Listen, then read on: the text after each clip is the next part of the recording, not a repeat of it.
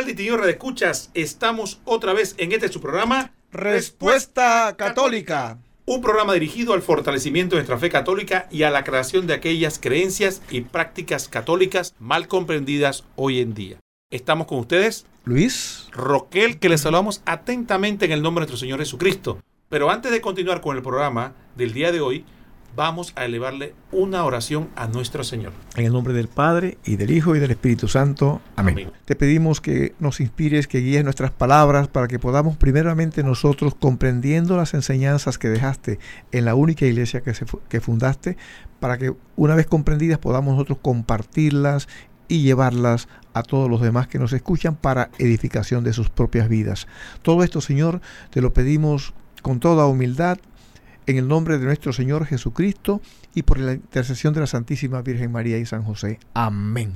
En el nombre Amén. del Padre, del Hijo y del Espíritu Santo. Amén. Muy bien, hermanos, estamos felices de compartir con ustedes y hoy vamos a tocar un tema interesantísimo que va en línea directa con lo que hemos estado compartiendo los últimos programas. Estuvimos hablando en programas sobre la Iglesia de Cristo Fundó, hablamos de San Pedro el primer Papa, pero Luis también comentó ese programa un tema que quedó posiblemente en la mente de muchos de ustedes. Habló de la infalibilidad del Papa. Y mucha gente habrá quedado pensando, ¿qué es eso de la infalibilidad del Papa? Sí, curiosamente la palabra también es un poco difícil. Infalibilidad, alguna persona dice infabilidad, es difícil la palabra. Pero la infalibilidad es una facultad, es un calificativo que viene de infalible. Se refiere una facultad que posee el Papa por un medio de un dogma. Un dogma es una definición, es una ley moral en la iglesia doctrinal que todo católico que se precie de ser católico tiene que aceptar. Cuando, cuando la iglesia dice esto es un dogma, entonces ningún católico puede decir yo no creo en el dogma. Simplemente deja de ser católico porque es una sentencia, una afirmación que viene revelada por Dios. Y esta, este dogma, esta pues definición ocurrió en el siglo XIX, en el Concilio Vaticano II. Un tema muy difícil, muy escabroso, tanto que inclusive después del concilio hubo católicos que abandonaron la Iglesia Católica. Se fueron, eh, se llamaron veterocatólicos o viejos católicos, porque no aceptaban el dogma y a partir de ahí quedaron pues por, a la deriva, producto de su rechazo, su resistencia. Y todavía hoy hay entonces muchas personas que rechazan este dogma, pero lo rechazan más que nada los de hoy porque no lo comprenden. Bueno, nosotros esta, no, esta, en esta ocasión vamos, tenemos la misión, el propósito de tratar de ayudar para que este eh, dogma, esta enseñanza, la comprendan y comprendiéndola pues la lleven a su vida espiritual para beneplácito y tranquilidad.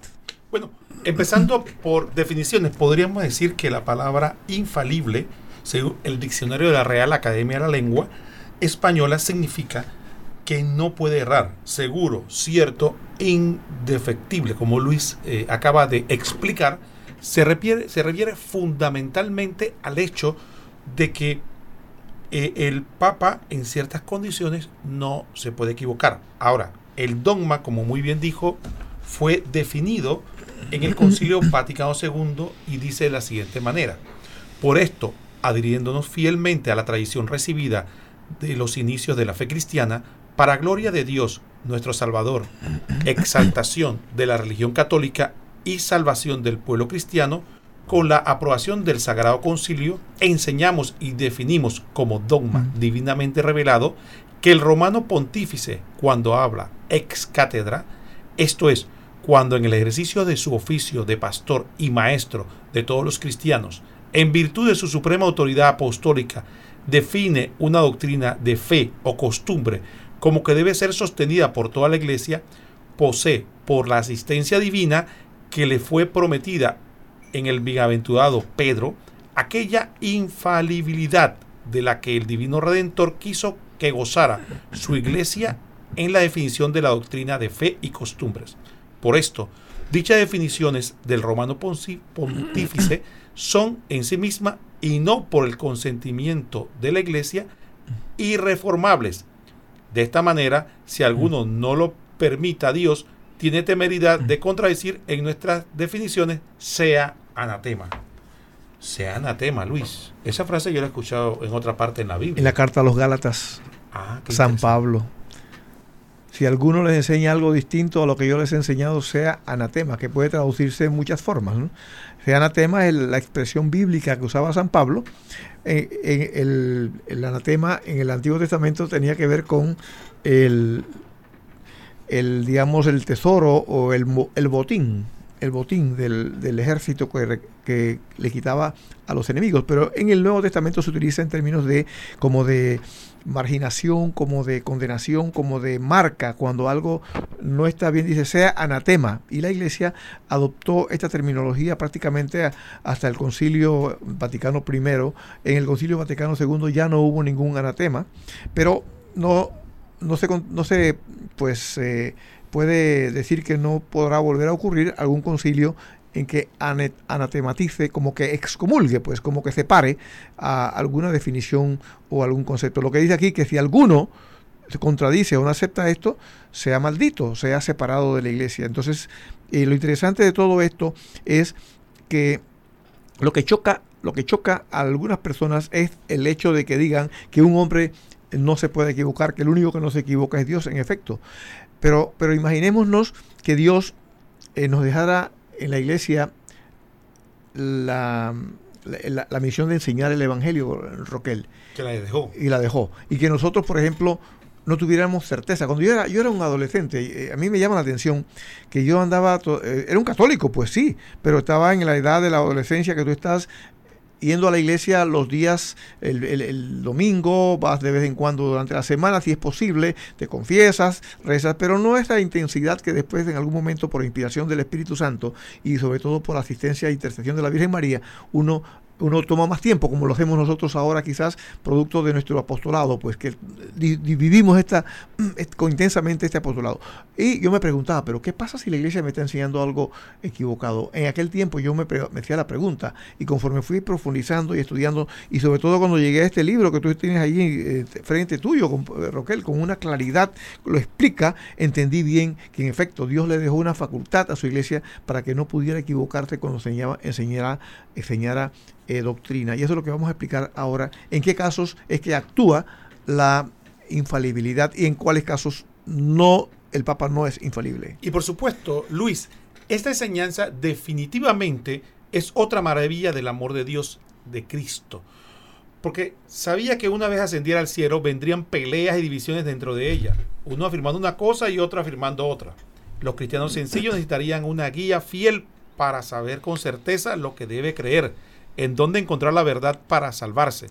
Jesús, que conoce a la perfección nuestra naturaleza, se anticipa y le entrega a Pedro las llaves del reino de los cielos y le pide posteriormente que fortalezca a sus hermanos. Vamos a ver un texto interesantísimo en el que nos habla de esto y es el Evangelio según San Mateo capítulo 16 versículo del 18 al 19, donde Jesús le da esta facultad a San Pedro y dice así, y yo a mi vez te digo que tú eres Pedro, y sobre esta piedra edificaré mi iglesia, y las puertas del Hades no prevalecerán contra ella.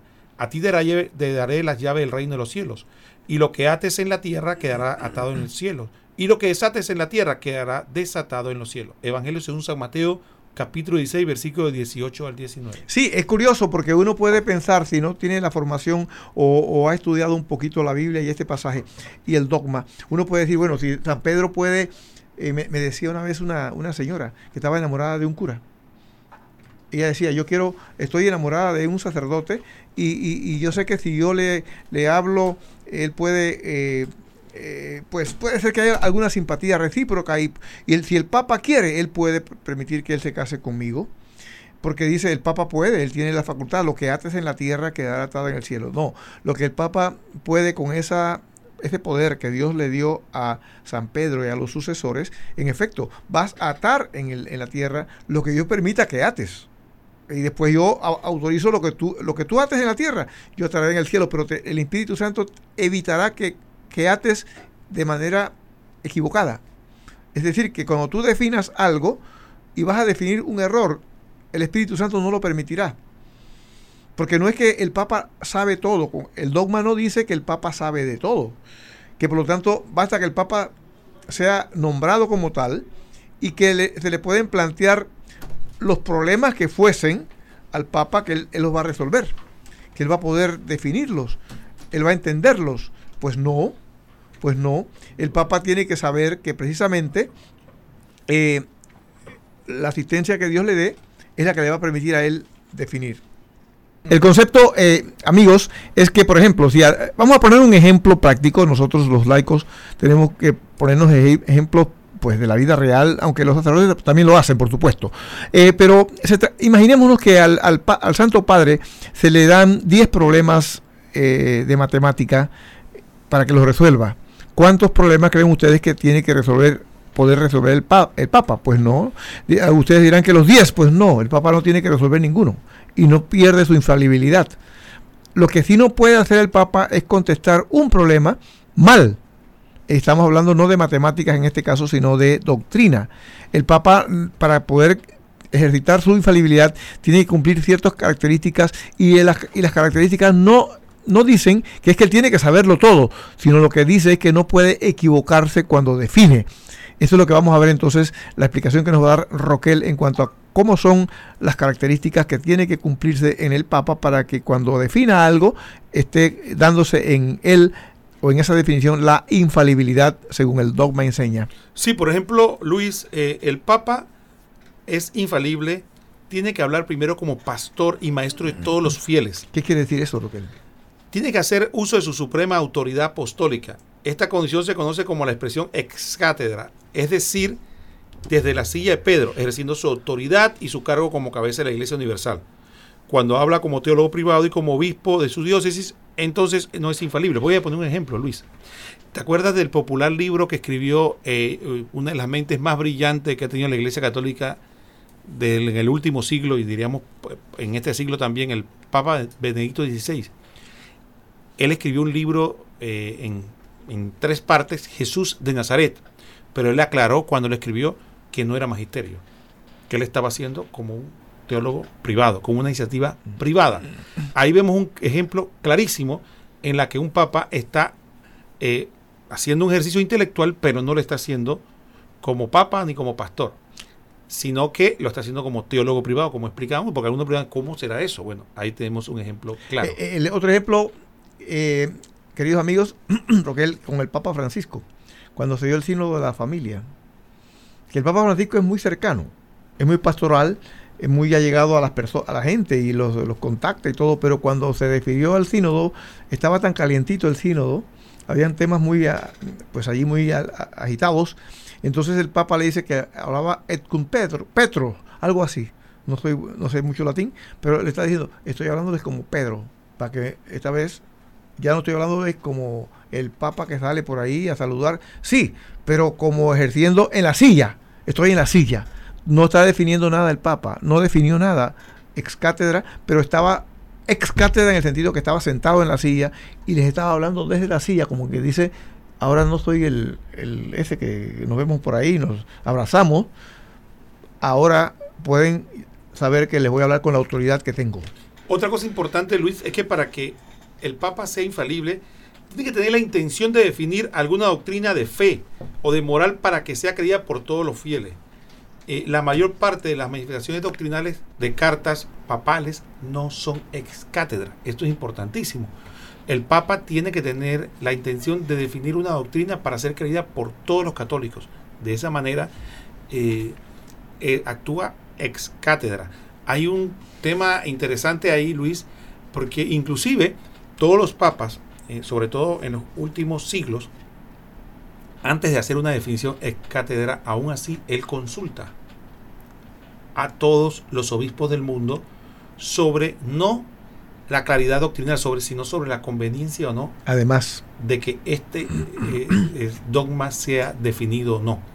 Y esto también es importante porque él eh, respetuosamente consulta a la iglesia, no porque lo necesite, sino para ver el ambiente. y hasta los laicos a veces. Sí, por supuesto que sí.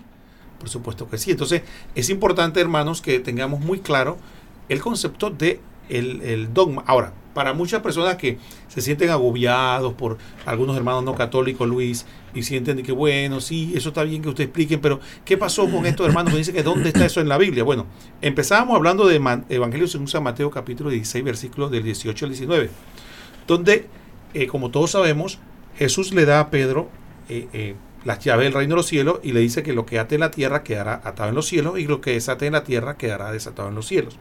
Es importante, hermanos, que, que no pasemos a la ligera este texto, porque en lenguaje rabínico las palabras atar y desatar significan interpretar auténticamente la ley. Como consecuencia, a Pedro se le concede el poder de interpretar correctamente la ley de la nueva alianza, que es el Evangelio, utilizando un lenguaje grandioso. Pues se afirma que lo que interpreta en la tierra será igualmente la interpretación en el cielo. Como en el cielo no puede existir el error, entonces es evidente que Pedro no podrá equivocarse cuando interpreta temas relativos a la fe. Así está, ahí está clarito, está clarito el concepto. Em, el único, la única iglesia, la, la única institución religiosa sobre la tierra que afirma que el cabeza de ella es infalible en, esta, en estas condiciones es la Iglesia Católica. Nadie más nadie más, ninguna eh, eh, denominación protestante afirma que ellos son infalibles. Quiere decir que no están seguros de lo que enseñan.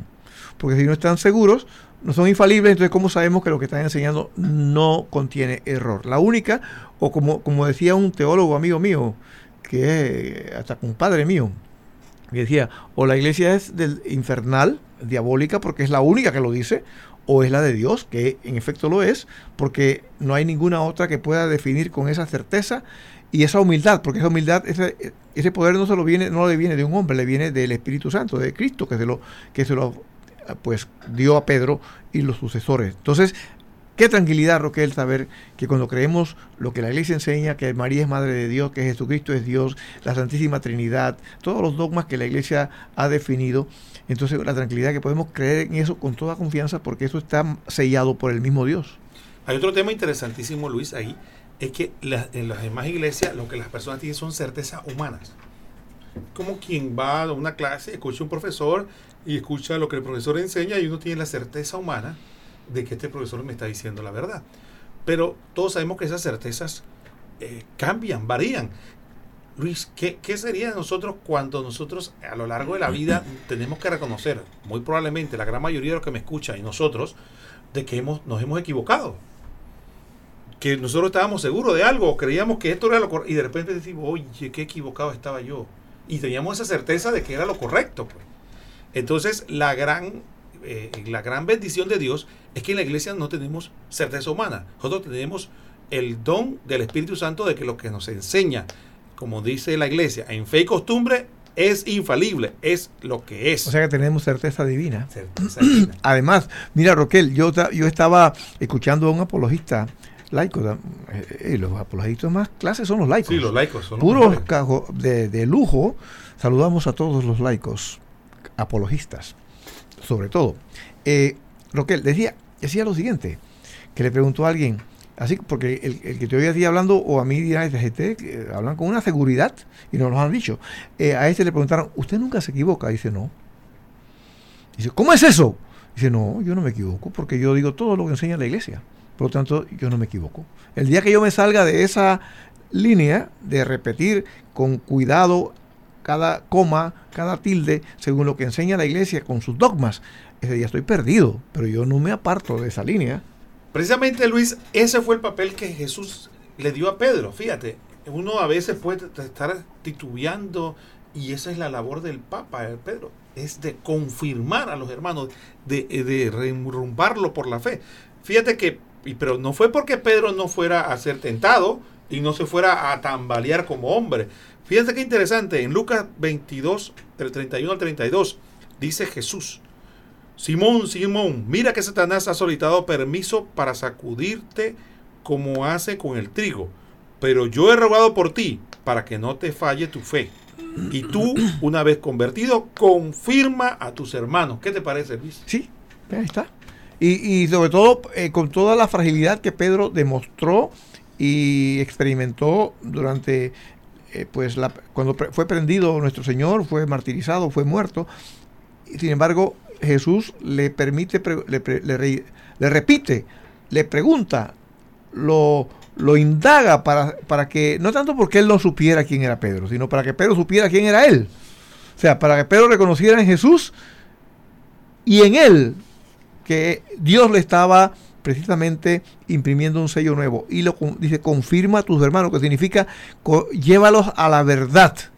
Llévalos a la verdad. Entonces, a, lo largo de la historia, eh, por ejemplo, si un papa, ha habido, y creo que lo vas a tocar enseguida, las objeciones que típicamente nos plantean, pero por ejemplo, si un papa va, fuera a definir un error, si un, y ahora lo, analizaremos, si un papa fuera a decir, por ejemplo, eh, una cosa que es obviamente un error y que en privado incluso le ha dicho a sus ayudantes, a sus asistentes, les dijera, voy a enseñar esto porque estoy seguro que es así.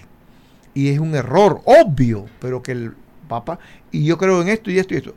Eso no es no, no toca, no afecta a la infalibilidad, porque no ha cumplido las características que tú acabas de mencionar, que tiene que ser ejercitando su, su papel como eh, papa, como pastor universal, es decir, ex cátedra, desde la silla de Pedro, ejercitando eso. Tiene que ser en materia de costumbre y fe. Y también, pues, eh, a dirigido a toda la iglesia, eh, teniendo la intención de enseñar. Si lo estás haciendo en privado, no estás ejercitándose como, como papa. Estás simplemente, sí, el obispo de Roma, pero no está ejercitando porque es obispo de Roma, está hablando en esa condición y en privado. Y, incluso si lo dijera en público, pero no como papa, sino como obispo, está pues en ese rol, ese papel, que no está, no está cumpliendo las características que se necesitan para que la infalibilidad se dé. Si el papa fuera a definir ya como papa al día siguiente, el, el Espíritu Santo no se lo permitiría. Y ha ocurrido algunos casos, ahora lo veremos conforme tú vayas desarrollando el tema. Muy bien, Luis. Vamos a ver si hacemos una pausa para que nuestros hermanos se tomen un vaso con agua. Mejor dos. Dos vasos con agua. Vayan, respiren, vayan a, estirar las piernas y después... Y respiren hondo y siéntanse felices de ser católicos. Muy bien, y después continuamos con el programa.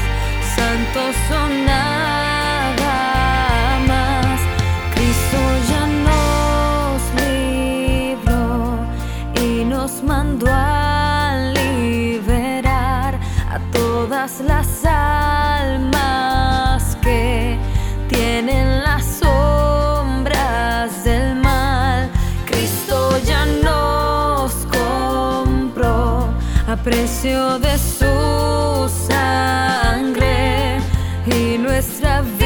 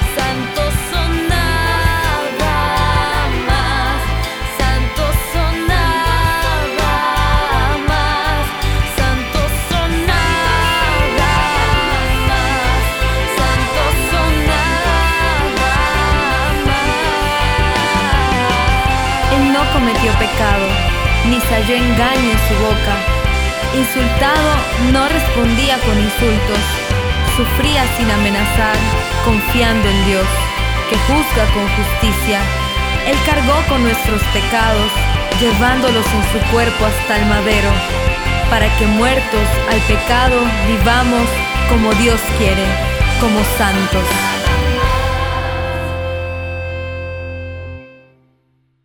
Muy bien, hermanos, estamos de vuelta en este su programa Respuesta Católica. Y ahora vamos a continuar con el tema interesantísimo de la infalibilidad del Papa. Había un pasaje, Luis, que se nos quedó y que queríamos compartir con los radioescuchas, que es el pasaje eh, cuando Pedro eh, eh, recibe la sanación de Jesús después de las negaciones. Y eso lo encontramos en Juan capítulo 21, versículo del 15 al 17. Y dice así. Después de haber comido, dice Jesús a Simón Pedro, Simón de Juan, ¿me amas más que estos? Le dice él, sí Señor, tú sabes que te quiero. Le dice Jesús, apacienta mis corderos. Vuelve a decirle por segunda vez, Simón de Juan, ¿me amas? Le dice él, sí Señor, tú sabes que te quiero. Le dice Jesús, apacienta mis ovejas. Le dice por tercera vez, Simón de Juan, ¿me quieres? Se entristeció Pedro de que le preguntara por tercera vez, ¿me quieres? Y le dijo, Señor, tú lo sabes todo, tú sabes que te quiero. Le dice Jesús, apacienta mis ovejas. ¿Qué te parece, Luis, ese texto donde Jesús específicamente le dice que tiene que ser el guía de sus ovejas? Es decir, le está dando todo el rebaño y no solo le está dando todo el rebaño, sino que le dice que hay que apacentarla. Una manera de decir que había que darle alimento cuidarlos, dirigirlos. El- lo que pasa es que nosotros eh, a veces nos cuesta, eh, eh, Roquel, la figura del pastor y de las ovejas, porque yo no sé si tú has visto ovejas, la- que no sea en la televisión, No, no, no la he visto. en la vida real. Y cuando yo sí he visto algunas, eh, pues no son aquellas cositas que tan bonitas que uno ve en las películas, que son, porque ve uno una oveja por aquí, una oveja, oveja por allá. Generalmente las ovejas están en países fríos, porque la tanta lana que tienen los, las pobres tienen, y acá cuando tú las ves acá, están todas trasquiladas a veces, pero el que las ve, pues, uno ve más bien ganado, ve el ganadero. Claro, porque por lo menos los radioescuchas ahora se intuirían de, de, de qué país serán estos hermanos. Bueno, ya saben que somos de un país tropical. Así es, así es, así es. Aquí cae nieve cuando nosotros nos imaginamos que cae nieve, porque podemos imaginarnos que cae nieve. Pero eh, la- las, las ave- las ovejas entonces son propias de un ambiente de, de un clima, de una, más bien de naturaleza fría. Entonces, pero, pero, pero es bonito ver cómo las, el ganado se acercan al, al ganadero, al que las cuida, y cómo lo, lo quieren, y lo, la- pareciera que lo quieren hasta besar. Eh, Yo he visto eso. Me imagino que allá las ovejas, que son animales más pequeños, pueden acercarse al pastor sin tanto temor de que le vayan a, a hacer un daño, po- porque las, las vacas pueden con un cacho Sí. herir. Entonces, ¿qué modelo tan bonito apacienta mis ovejas? Confirma mis ovejas. Eh, apacienta mis corderos. Qué maravilla la manera como se lo pone el Señor, ¿verdad? Para decirle, dale, hombre, dale. Y, Pedro eh, se pone pues triste, porque dice el Señor, ¿por qué me pregunta si me amas? Me amas más que esto, que es de la otra. Me amas más que esto. O sea, que el Papa tiene que amar a Jesús más que nosotros, más que toda la iglesia. Eso es lo que le estaba diciendo a Pedro. ¿Me amas más? O sea, que una condición para haber llegado a Papa tiene que ser que ame a Cristo más que el resto. Qué tremendo desafío, Roquel. No, por supuesto que sí. Por supuesto que sí, Luis, porque amar a la iglesia, el Papa tiene que amar a la iglesia en toda su integridad. Hay personas que aman a la iglesia, pero aman de manera particular un sector. Dice, bueno, a mí me gusta esto de la iglesia. Me, me gusta este movimiento, Este el otro no me gusta. Sí, Bueno, eh, el hecho de que no me guste no quiere decir que lo rechace, debo aceptarlo, puede que no me guste, pero rechazo aquel. No, no, no me gusta, pero no lo rechazo, porque Sí. amo toda la iglesia. exactamente. Y el Papa tiene que amar toda la iglesia y ser parte de toda la iglesia. Y la, y la iglesia parte de él. Y sin embargo, como decíamos nosotros, alguien puede decir, me encanta aquí en este movimiento, pero en este no me veo ser parte. No podría estar, no me parece. Y eso es muy humano y muy normal. De hecho, existe, por eso existen congregaciones religiosas, existen eh, movimientos diferentes y espiritualidad diferente, porque cada quien se va, pero el Papa no. El Papa tiene que amar toda la iglesia en su integridad y sentirse parte de toda ella y, y la iglesia parte de él.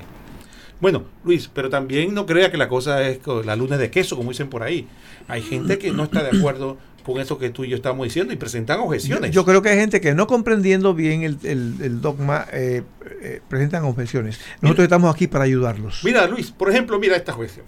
En Mateo 16, 23 dice que Jesús le dijo a Pedro, quítate mi vista, Satanás, eres escándalo para mí, porque tus pensamientos no son los de Dios, sino de los hombres. ¿Cómo puede ser que, que entonces digamos nosotros que Pedro es infalible si si Jesús le llamó Satanás. Claro, porque lo que pasa es que cuando Jesús lo nombra eh, cabeza a Pedro, no es que le puso un chip, no es como cuando el teléfono, que te cambias de teléfono, le sacas el chip, se lo pones al nuevo teléfono y tienes todos los teléfonos, los números, eh, las imágenes, qué sé yo, todo lo que había ahí en el chip se va al otro. No, eh, sigue, Pedro sigue siendo el mismo ser humano de siempre, él tiene que esforzarse por aprender, tiene que esforzarse por entender el don que el Señor le ha dado. Tiene que confesarse. Tiene que confesarse. La gente piensa que el Papa no se confiesa, se tiene que confesar con frecuencia. Va a seguir pecando, la concupiscencia de la carne lo va a tener también trabajado igual que a nosotros nosotros, o peor, o peor, Roquel, porque, porque eh, eh, eh, hay, son, hay en, la en la guerra hay reglas, mata al general y acabamos la guerra,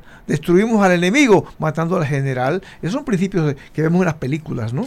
Yo no sé nada de, de milicia, de estas cosas, pero en las películas yo veo, si no, hombre, tenemos que acabar con el general aquel. Por eso el general tiene que, aun cuando ser, aunque sea muy, sea muy audaz, tiene que cuidarse, porque sabe que si es, cae, puede caer el ejército. Entonces lo mismo pasa al Papa, el, el maligno dice, vamos con este, porque enredando a este, enredamos a toda la humanidad, a toda la, iglesia. Entonces, el Papa es atacado. El Papa, en este caso, eh, cuando Jesús dice que va, que vamos a ser, pues, eh, digamos que martirizado, que va a ser apresado, que lo van a humillar, lo va, va a morir en la cruz. San Pedro, en su humanidad, le dice que no, que no sea esto así, Señor. Entonces Jesús le dice, aléjate de mí, Satanás. No le está diciendo a Pedro Satanás, sino al, a la, concesión que San Pedro le ha hecho al diablo que le ha permitido que actúe en él, como cuando nos tienta. Cuando el maligno nos tienta y nosotros cedemos a la tentación, somos Satanáses, porque hemos cedido al está ejercitando su poder en nosotros. el rostro que irradiamos es el rostro de... Nos convertimos en socios, eh, pues. En socios, colegas, sí. Entonces, otro tanto, ¿no? Eh, otro tanto. Entonces, eso es lo que le está diciendo. Aléjate de mí, Satanás, porque el diablo está actuando en, el, en, Pedro porque ha cedido humanamente. Eh, Roquel, te voy a decir una cosa. si nosotros estuviéramos en ese momento, hubiéramos estado ahí, yo, yo, yo, yo comprendo a Pedro. Yo hubiera dicho, no, no, ¿cómo te vas a permitir? Señor, ¿cómo vas a permitir? Yo hubiera estado también haciendo el mismo, el papelón, pues. Porque eso, desde el punto humano, era como que comprensible que se pudiera pensar así, pero era la tentación del diablo y viene Jesús entonces a reprocharle a Pedro. Entonces lo que dice, ¿cómo es posible si era primer papa? ¿Cómo va a hacer que, que, haya dicho estas cosas que hayan merecido semejante reprensión del Señor? Eso es como para decir, el papa no puede pecar. Y Pedro, si, si hubiera pecado allí, este, no significa que no pueda, que los papas no puedan pecar. El papa no le prometió impecabilidad. A Pedro le prometió infalibilidad. La impecabilidad, como dice Roquel, tiene que, tiene que confesarse. Pero, y de hecho se confiesa. Pero Luis, mira qué interesante.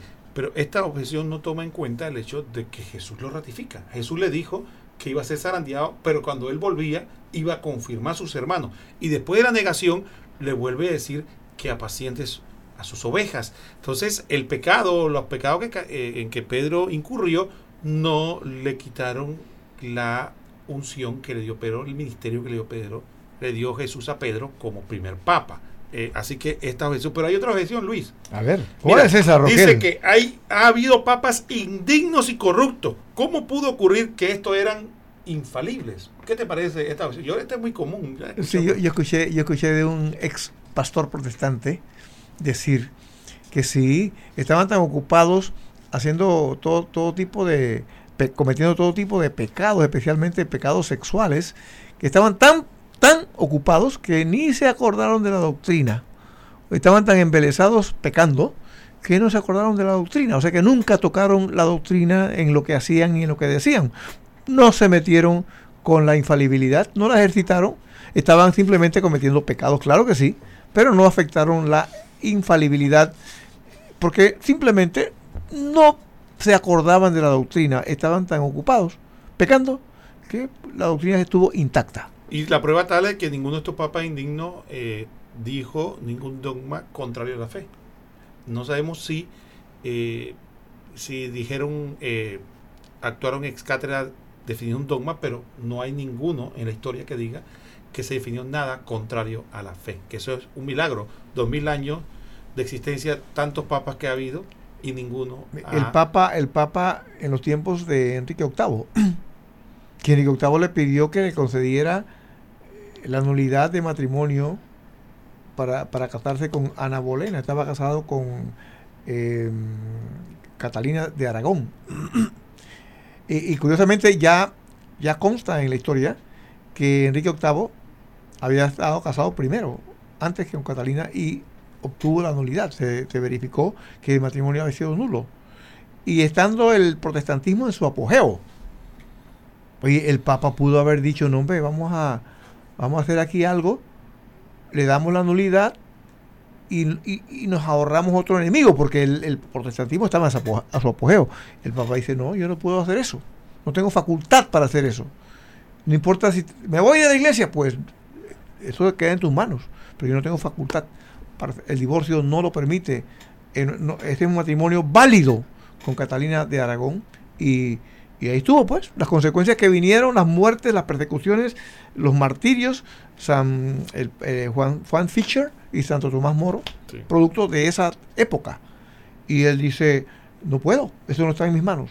Como, como dijo, como dijo el San, San, Juan, San Juan Pablo II, yo no tengo facultad, la iglesia no tiene facultad para ordenar mujeres. No es facultad, no, podemos.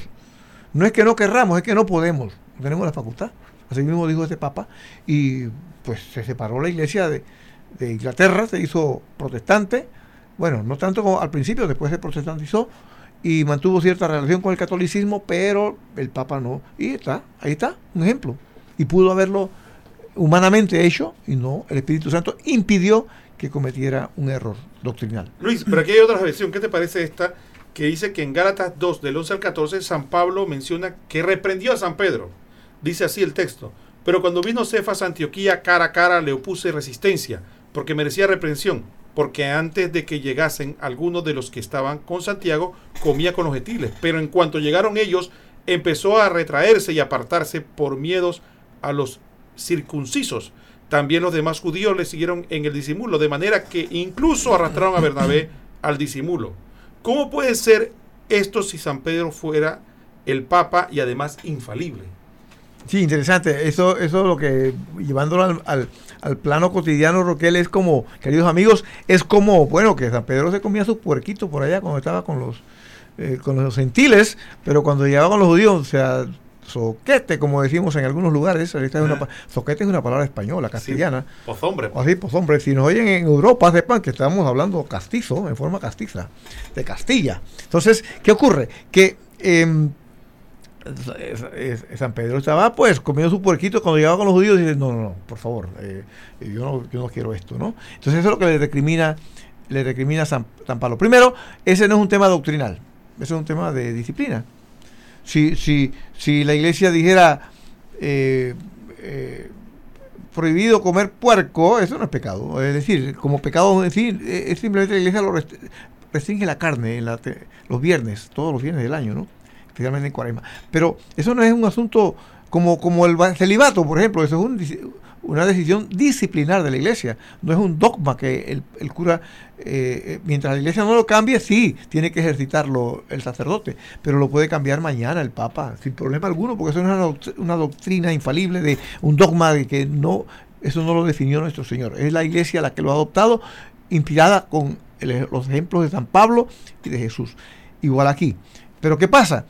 Que, que San Agustín dice que, que San Pedro fue muy humilde con San Pablo. Fue muy humilde. Que como humildad le aceptó la observación de San Pablo, que era más fogoso, muy fogoso. Pero, pero que él pudo haberle dicho, espérate, aquí el cabeza de la iglesia soy yo, pero no. Se mo- mostró muy humilde, así lo dice San Agustín. Pero también hay un elemento importante, Luis. Es también, habría que tomar en cuenta el momento de la iglesia. Es posible que Pedro comiera, como dice, cerdo en otra parte, porque entre los griegos eso no era asunto. Pero ahora mismo había opiniones diversas entre eh, eh, los entre los hermanos que eran venían del judaísmo y los hermanos que venían del, del, paganismo. Y en ese punto, idea interesantísimo que el mismo Pablo escribe y dice que, que si uno come siendo escándalo, entonces no hace bien. Que uno si se abstiene, uno sabe que comer esto no tiene nada de malo, pero si uno por amor al prójimo se abstiene. En la carta de los romanos está clarito.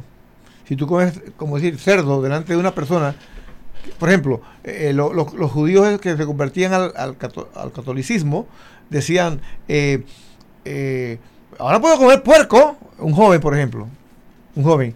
Ah, ahora, nada, me, nada me prohíbe comer puerco, pero hay una señora anciana que también era judía y se convirtió al catolicismo y, y ella no, en su escrúpulo no le deja comer puerco. Ella no siente, no puede, porque viene de una formación de tantos años que ahora ella, la iglesia le dice, tú puedes comer puerco, pero ella dice, no, yo mejor me abstengo, porque eso para mí no es, ya toda la vida estuve así. El joven sí puede. Y San Pablo le dice, tú joven que sí, la conciencia no te recrimina, no comas delante de aquel que sí le recrimina, porque tu conciencia es más débil. Entonces, no lo escandalice, como tú acabas de decir muy bien, Roquel. O sea que San Pablo hace lo mismo que le criticó a San Pedro. ¿Qué, quiere decir esto a la luz a la luz de la experiencia suya, querido amigo que escucha este programa, a la luz de los que tienen más edad, que cuando uno es un pelado, un joven, un mozalbete, hombre, eh, uno es impulsivo y dice cosas, pero conforme la edad va llegando, uno va madurando y va comprendiendo. Y eso fue lo que le pasó a San Pablo, que en ese momento era un nuevo, un novicio en la iglesia. Se había convertido, pero vino desde el principio. Pablo llegó después. Y entonces muy impulsivo, pero conforme va pasando el tiempo va comprendiendo el sentido de lo que hizo San Pedro. Y por eso es que él después en sus cartas ya escribe de otro modo, confirmando lo mismo que hizo San Pedro. Aquí tenemos los textos para los que quieren buscar, los Romanos 14, busquen, anoten, Romanos 14 del 15 al 23 y 1 Corintios 8 del 7 al 13, que por razones de tiempo obviamente no vamos a leer. Pero Luis, aquí yo tengo una última objeción porque lamentablemente el tiempo se nos está agotando. Fíjate esta versión, dice, el Papa Juan Pablo II pidió perdón por los errores del pasado y de la iglesia. ¿No es esto acaso una confesión de que los papas no son infalibles? ¿Qué te parece esa objeción? Dice que efectivamente el Papa pidió perdón por los errores de la iglesia, que, cometió la iglesia en el pasado. Sí, eso, eso es como, por ejemplo, eh, si uno lee con detenimiento el libro de los Hechos de los Apóstoles, observa que entre San Pablo y, San Marcos había un pique. Había un pique. San Pablo no gustaba de San Marcos. También peleó con Bernabé. El Bernabé fue el que lo fue a buscar. Cuando San Pablo se convierte, él se va para allá, para su tierra, creo que era Damasco, ¿verdad? Y allá estaba en su oficio, que era como hacer eh, cestas y estas cosas. Eh, pues, ¿qué pasa? Allá lo fue a buscar a Bernabé tres años después. Imagínate, Roquel, ese coloso de la iglesia que se alejó pues tres años. Imagínate que tú te hayas ido tres años de, esta catequesis. No, hombre, ¿qué pasa esto? No, no, hay que ir a buscar a lo que es. Tres años perdidos. Eh, bueno, San Pablo se fue allá. Pero San Pablo, San Pablo no, no, no le caía bien San Marcos porque en una de esas de esos viajes está en la Biblia, no, no, no, no tiene que, vayan a confirmar lo que les estoy diciendo y se iban en un viaje y parece que San Pablo anda, eh, San Marcos andaba como timorato o no quería ir mucho estaba o el tren era muy fuerte o el tren era muy fuerte y, estaba no no como que como que retrechero como que quería quedarse en tierra hermanito eh, vayan ustedes y la policía dice no tú no vas porque él y se opuso hasta que lo persuadieron de que fuera. Qué tal si San, San Marcos le dice perdóname San Pablo porque yo realmente o San Pablo le dice perdóname eh, Marcos, porque he sido muy duro contigo. Eso no tiene nada de pecado. Ahí no hay ningún, no está pidiendo perdón por, por nada infalible, ni ninguna doctrina, sino por mi conducta. Entonces el Papa lo que está pidiendo perdón por la conducta de miembros de la Iglesia en el pasado que hayan sido ofensivas o dañinas para las personas que a lo largo de esos siglos vivieron y a eso se refiere el Papa. Quiero que sepan que no todo el mundo en la Iglesia estuvo de acuerdo con el Papa de que pida perdón. Porque resulta que el único que pide perdón es el Papa y la, Iglesia. Y, ni los judíos, ni los ortodoxos, ni, ni los musulmanes, nadie pide perdón. El Papa que pide. O sea, y ahora hay una. Eh, para ver dónde fue que escribieron al Papa, que lo están esperando para que pida perdón por, por tales pecados que no recuerdo con precisión cuáles son, en qué lugar, que cometieron contra nosotros y que tiene que pedirnos perdón. Ahora ya cogieron de moda, pues. Pero no está pidiendo perdón por una doctrina, está pidiendo por, perdón por conductas humanas. Muy bien, Luis, ya se nos agotó, agotó el tiempo, así que no sé qué quieres dar una conclusión final Claro, solamente amigos, hermanos católicos, qué alegría nos da el Señor. Aprovechemos estas, estos regalos de Dios, sintámonos agradecidos. Cuando vean a estas pobres personas hablar mal de la Iglesia Católica porque no la conocen, porque no saben, ustedes siéntanle mucho cariño, mucha ternura y díganle con, con compasión, los queremos, eh, conozcan, si ustedes conocen el don de Dios, estarían también en la única iglesia que Él fundó. Bendito sea Dios. Gracias Dios mío que nos dejaste esta certeza de saber que todo lo que enseña la iglesia católica es para nuestra salvación y es como ir a puerto seguro porque goza de la infalibilidad que la preserva de todo error. Bendito seas Señor. Muy bien, Luis, y después de haber eh, terminado con esta reflexión, no queda más que decirle que hoy estuvimos con ustedes. Luis. Roquel, que le saludamos atentamente en el nombre de nuestro Señor Jesucristo y esperamos vernos próximamente. Pero entre tanto, vamos a despedirnos con una frase de un santo muy querido por nosotros, San Juan Bosco, que nos dice, tristeza y melancolía fuera de la casa mía. Amén.